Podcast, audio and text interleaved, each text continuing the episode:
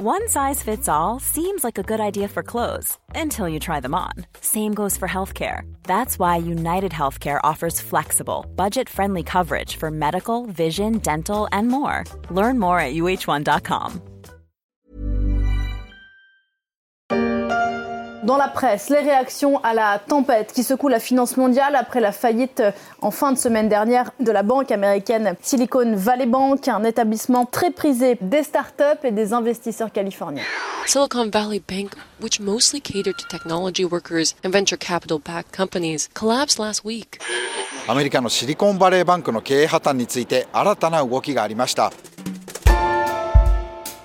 En France, en Angleterre comme au Japon, beaucoup de gens ont appris à connaître la Silicon Valley Bank. La faillite de cette banque californienne a causé un mouvement de panique en bourse, renforcé ensuite par les difficultés du Crédit Suisse, banque considérée comme systémique. Le Crédit Suisse va se faire avaler tout cru par UBS en Suisse. Et aux États-Unis, SVB a été placé sous le contrôle des autorités. La SVB est morte, vive la SVBB, la Silicon Valley Bridge Bank, en attendant un éventuel repreneur. Mais saura-t-elle combler le vide créé par la faillite de la banque des startups?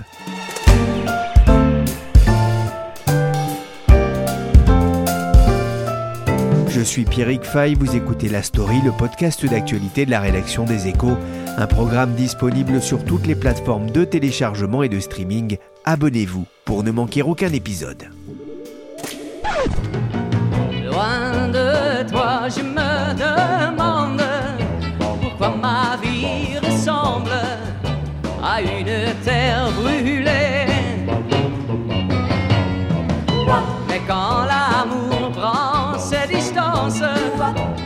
Vous et tout est dépeuplé. Un seul être vous manque. Le V de SVB, ce n'est pas Vanina, mais Valley, comme dans Silicon Valley. La banque californienne, 16e banque américaine par ses actifs, a fait une entrée remarquée dans l'actualité il y a un peu plus d'une semaine. Sa faillite a provoqué un choc sur les marchés financiers alors que la banque avait jusqu'ici connu un parcours remarquable, profitant notamment de l'emballement des investisseurs pour les startups. En 2021, les dépôts de ses clients auprès de la banque avaient bondi de plus de 80% à 189 milliards de dollars. Un an plus tard, ils atteignaient 210 milliards, une flambée que le groupe n'a pas su bien gérer. SVB a chuté, et avec elle, l'un des principaux soutiens bancaires de la Silicon Valley et plus largement de la tech américaine, j'ai appelé Hortense Goulard à San Francisco, l'épicentre du séisme SVB. Bonjour Hortense. Bonjour Pierrick. La chute de SVB, ça a vraiment créé un choc dans la Silicon Valley? Oui, absolument. Euh, cette chute a été cauchemardesque pour de nombreux entrepreneurs qui avaient des fonds dans la banque. Donc pour certains d'entre eux, c'était la totalité des fonds qu'ils avaient levés auprès d'investisseurs pour faire tourner leur boîte. Pour d'autres, c'était une partie seulement. Mais il y a plusieurs fondateurs qui m'ont dit qu'ils n'en avaient pas dormi du week-end. Euh, et même ceux qui n'avaient pas de fonds dans la banque étaient affectés parce que leurs salariés avaient un compte en banque chez SVB ou bien leurs clients ou bien leurs fournisseurs. Et donc ils ne savaient pas, par exemple, comment payer leurs salariés pour ceux qui avaient un compte euh, chez eux. Et la crainte était aussi que la chute de SVB déstabilise un peu tout l'écosystème de la tech et finisse donc par nuire à tout le monde, y compris aux grandes boîtes.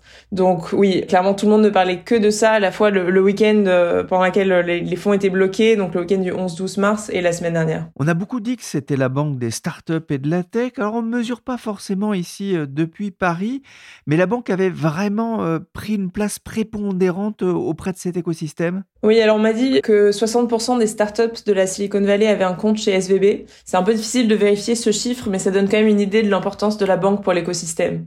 Et ce qui est assez frappant, c'est que depuis cette chute, les entrepreneurs ne tarissent pas d'éloges sur la banque, qui avait fait le choix d'un développement en symbiose avec la communauté tech.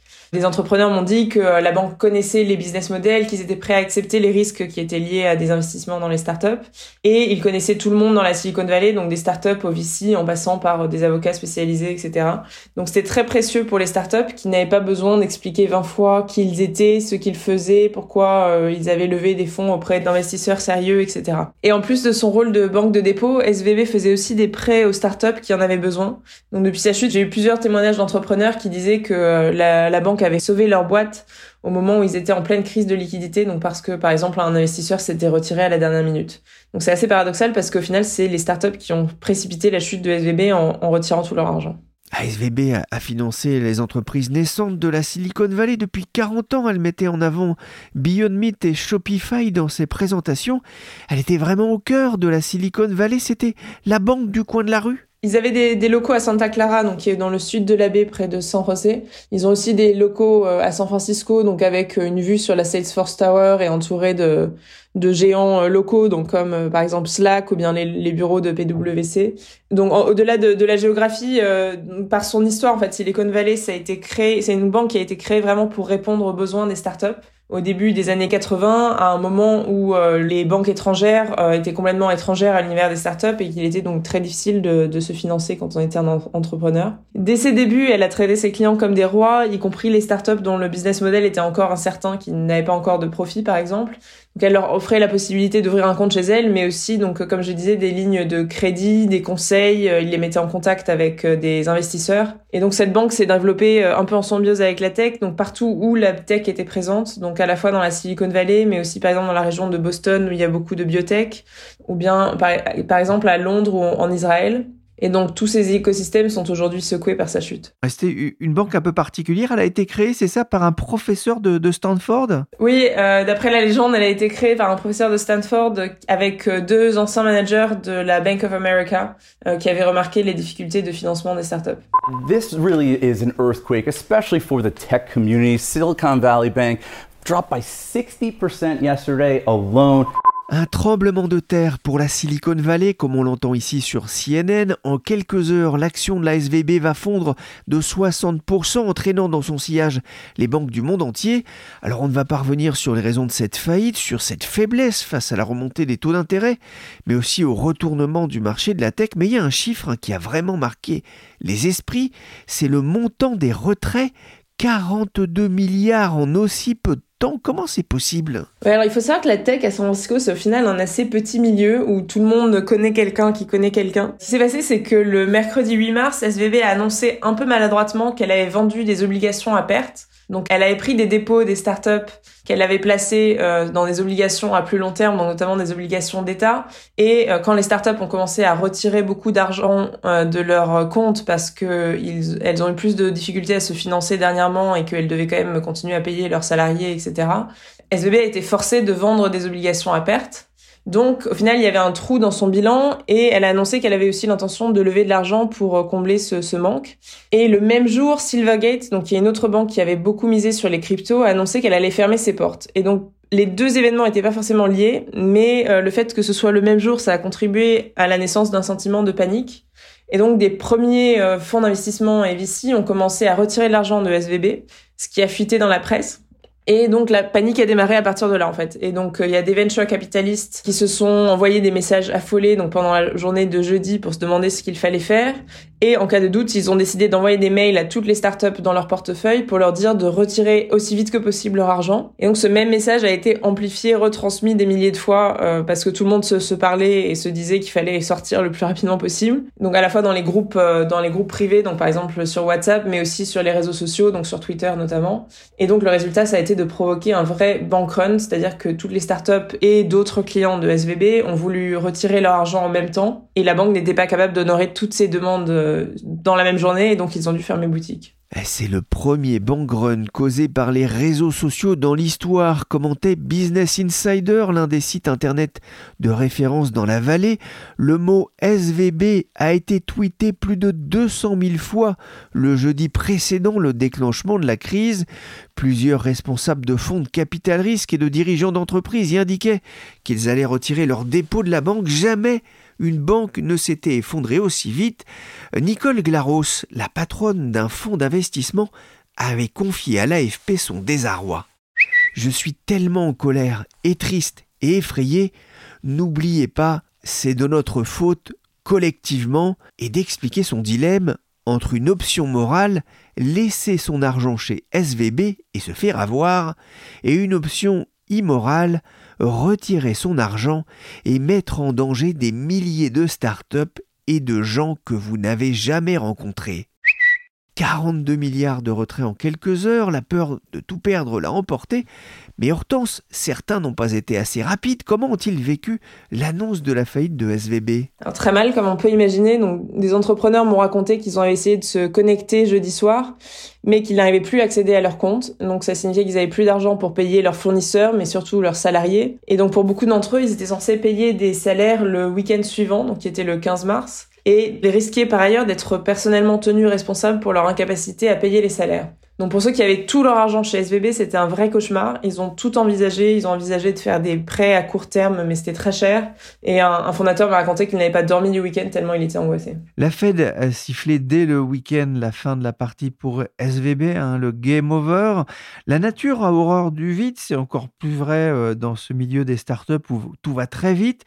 SVB a-t-il déjà été remplacé dans la tête des patrons de la tech américaine? Alors pas tout à fait, parce qu'il y a pas mal d'entrepreneurs qui ne savent pas vraiment vers quelle banque se tourner à l'heure actuelle, parce que euh, le fait que les banques traditionnelles ne comprennent pas vraiment leurs besoins et ne cherchent pas forcément à attirer les startups chez elles, euh, ça reste vrai. Donc ça veut dire qu'il y a parfois des procédures d'ouverture de compte qui sont très compliquées, que les modes de retrait ne sont pas forcément adaptés aux besoins des startups qui sont euh, toujours dans la flexibilité, dans la réactivité.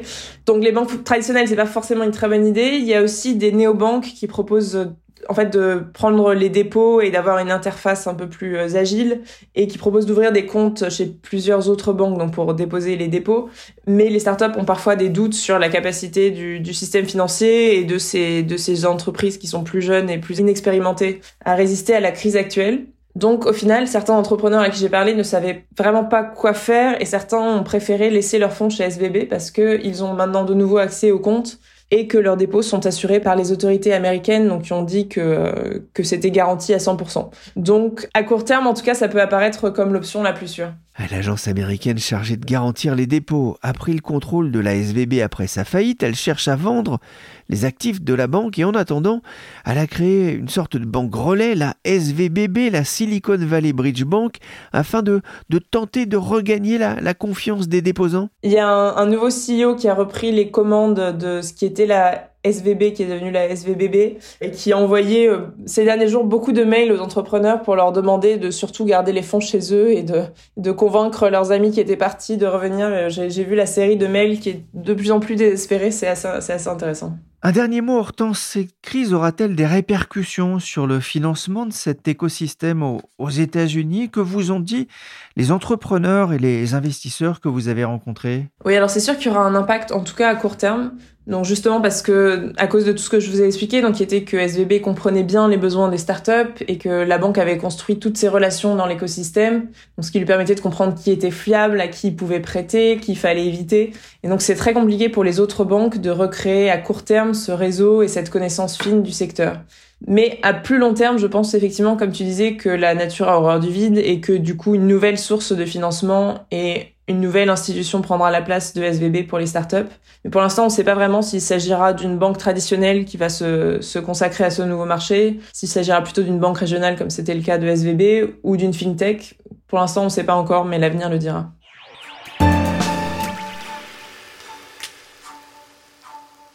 Silicon Valley Bank started over a poker game. Every the same. Gambling with your money till it's gone. L'onde de choc SVB s'est fait ressentir à la Bourse de Paris avec une chute des banques. Mais qu'en est-il de la French Tech? Comment l'annonce de la faillite a-t-elle été vécue dans le dynamique marché des startups français? Bonjour Charlie Perrault. Bonjour Pierrick. Vous êtes chef du service Startup des Échos. Quelle a été la, réaction à Paris après l'annonce de cette faillite? Bah, Un peu comme euh, toutes les startups euh, dans le monde, peut-être surtout les américaines, mais en tout cas, hein, ils, parlaient que de ça euh, vraiment du, vendredi, tout le week-end. que ce soit, alors, vous savez, les entrepreneurs, ils aiment beaucoup les groupes WhatsApp, donc c'est vrai que ça échangeait partout. pareil, les, fonds d'investissement, donc et aussi beaucoup sur les réseaux sociaux. On a eu des dizaines et dizaines de, de messages de personnes qui expliquaient le pourquoi du comment, ce qu'il fallait faire, ce qu'il ne fallait pas faire, prendre un autre compte ou pas, etc. mais après, il y a eu très peu d'entrepreneurs, par contre, français qui ont pris la parole sur le sujet pour dire soit s'ils étaient exposés un petit peu ou pas. alors moi, on, m'a dit d'ailleurs, une licorne d'ailleurs, qu'ils avaient eu des, consignes d'ailleurs pour ne pas trop en parler alors qu'ils étaient un peu exposés. Donc c'est vrai que c'est toujours très différent. Aux États-Unis, ça les dérange pas de, parler un petit peu des, problèmes. En, France, il y a beaucoup plus de, sujets tabous et, ça a été le cas euh, ce, week-end. Euh, mais en tout cas, moi, j'ai plusieurs entrepreneurs qui m'ont dit euh, qu'ils n'avaient pas du tout dormi du week-end parce qu'ils avaient quelques millions sur, sur des comptes SVB. Quelques millions pour une start-up, ça représente tout de même une somme importante, surtout quand c'est son propre argent.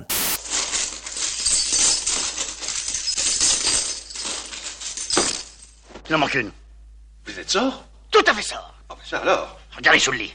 Alors Charlie, la semaine a été difficile pour ces startups américaines qui ont vu leur compte bloqué en fin de semaine.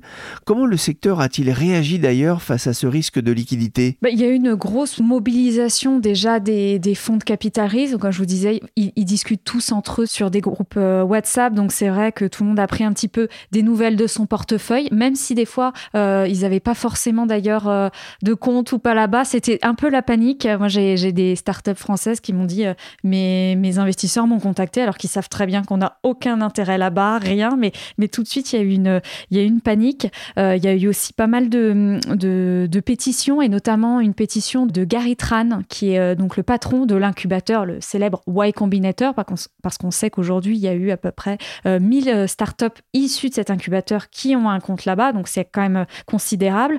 Et donc, il a fait une pétition. Il y a eu à peu près, je crois, 5000 voilà, dirigeants de, de startups qui ont signé pour appeler un petit peu à l'aide de l'administration Balneuf pour venir sauver un peu les startups. Il parlait un petit peu de menace d'extinction euh, de, la tech américaine. Donc voilà, et au total, ça représente à peu près 400 000 employés hein, sur ces 5 000 dirigeants. Donc euh, c'est pas, pas négligeable. Quand vous créez une startup aux États-Unis, vous ne vous posez pas la question de la banque ou ouvrir un compte, c'est forcément Silicon Valley Bank. C'est ce que vous a confié le créateur hein, de deux startups américaines. On parle d'une banque vite incontournable aux États-Unis qu'il va falloir remplacer.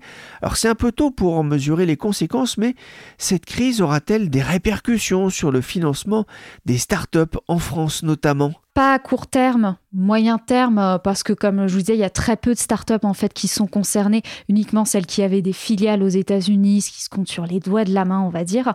Euh, donc pas tout de suite. Par contre, à long terme, on va dire que c'est pas du tout un, bon signal pour la tech. Ça fait déjà euh, quelques mois que les financements ralentissent, que les valorisations baissent, qu'on voit de plus en plus bah, de startups juste mourir. Tout le monde est là à un petit peu serrer les vis, on baisse les dépenses, on licencie beaucoup. On en a beaucoup parlé ici sur ce podcast. Donc ça va pas être très très bien perçu peut-être de la part des investisseurs. Mais alors je parle des investisseurs, alors ce qu'on appelle les LPs, c'est-à-dire ceux qui mettent de l'argent dans les fonds de capital risque.